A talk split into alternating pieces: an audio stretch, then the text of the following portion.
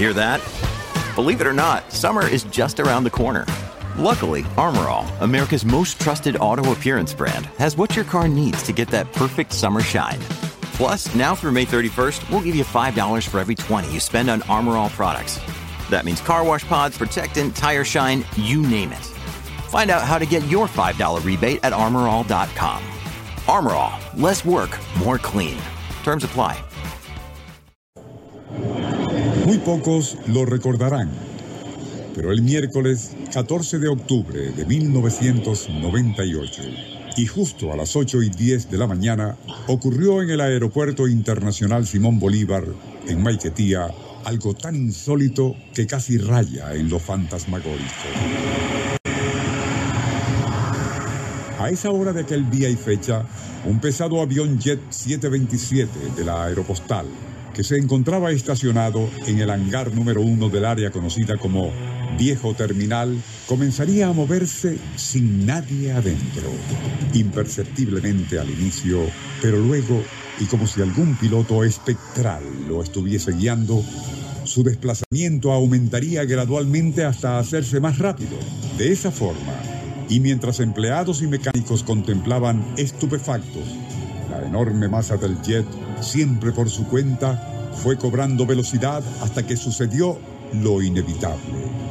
Igual a un grotesco monstruo prehistórico, aquel Boeing 727 se llevó por delante a dos aviones Skyvan del Servicio de Búsqueda y Salvamento, dejándolos inservibles. Luego, y sin detenerse, arremetió contra otro avión, un Cessna 310 de propiedad particular, deteniéndose al fin unos metros más allá. Ante aquello tan absurdo como inexplicable, surgieron innumerables especulaciones. Se llegó a murmurar sobre espíritus traviesos que pusieron en marcha a la aeronave, hasta de caprichosas ráfagas de viento e incluso del fantasma de un supuesto piloto fallecido en esa aeronave durante un vuelo aunque la verdad era que todo parecía indicar que lo sucedido se debía, más bien, a descuido o negligencia, ya que nadie se preocupó de asegurar las ruedas de la aeronave con sus respectivas calas o cuñas de madera diseñadas para impedir precisamente que el avión se mueva. Lo que nunca se pudo entender fue cómo pudo aquel Jet 727 rodar tanto trecho sin nadie adentro y con sus motores apagados. Nuestro insólito universo. Cinco minutos recorriendo nuestro mundo sorprendente. Eso del Jet 727 que echó a rodar solo en el aeropuerto Simón Bolívar a mediados de octubre de 1998, en cierta forma recuerda a un incidente parecido, solo que se trató no de un avión, sino un tren.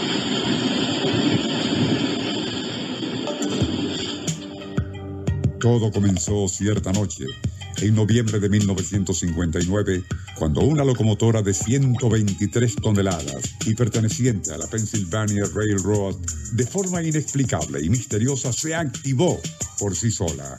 Luego, y saltándose los dispositivos de seguridad que garantizaban su inmovilidad, logró, nadie sabe cómo, llevar a cabo siete operaciones imprescindibles para que una gran locomotora diésel se pusiera en marcha. Logrado lo anterior, aquel pesado monstruo de hierro y acero daría inicio, sin nadie a bordo, a una loca carrera por las vías férreas de Nueva Jersey. Casi de inmediato se activaron las alarmas, movilizando no solo a los directivos de la empresa ferrocarrilera, sino a la División de Transporte Estatal, unidades de la policía y cuerpo de bomberos.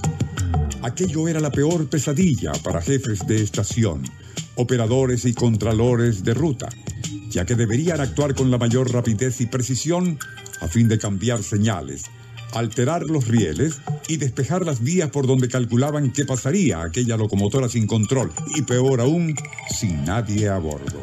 Para entonces, los medios de comunicación se habían enterado, catalogando enseguida a esa locomotora número 1706 como tren fantasma de la muerte. Nadie sabía qué hacer para detenerlo e incluso se pensó en hacerlo descarrilar para evitar alguna catastrófica colisión con desprevenidos trenes de pasajeros en las distintas vías. Fue entonces cuando los maquinistas idearon un ingenioso pero muy arriesgado plan, habilitar a otra locomotora idéntica a la 1706 y que se encontraba 40 kilómetros más adelante en la misma vía. Así, cuando lo que se había desbocado apareciera en la distancia, el operador designado pondría en marcha la suya, pero a muy poca velocidad.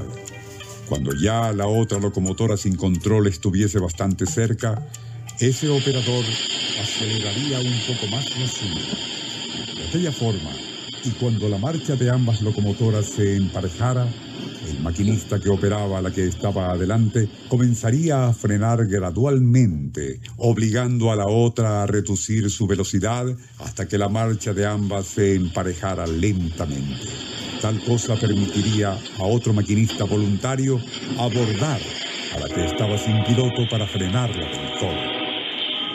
Así ocurrió, y finalmente esa locomotora cimarrona fue detenida del todo. Tras una investigación que se tardaría casi un año, la única explicación a que pudieron llegar los miembros del comité de indagación fue más bien desconcertante. Aquella pesada mole de metal, dotada de todos los seguros reglamentarios, de manera tan inexplicable como absurda, se había puesto en marcha por sí sola. Para poder hacerlo, fue necesario, como ya se mencionó, que algo o alguien por lo visto inexistente, activara las siete operaciones básicas requeridas para lograr que se iniciara su loca carrera por las vías férreas de Nueva Jersey sin nadie a bordo. Un fenómeno único en la historia ferroviaria no solo de Estados Unidos, sino del mundo entero.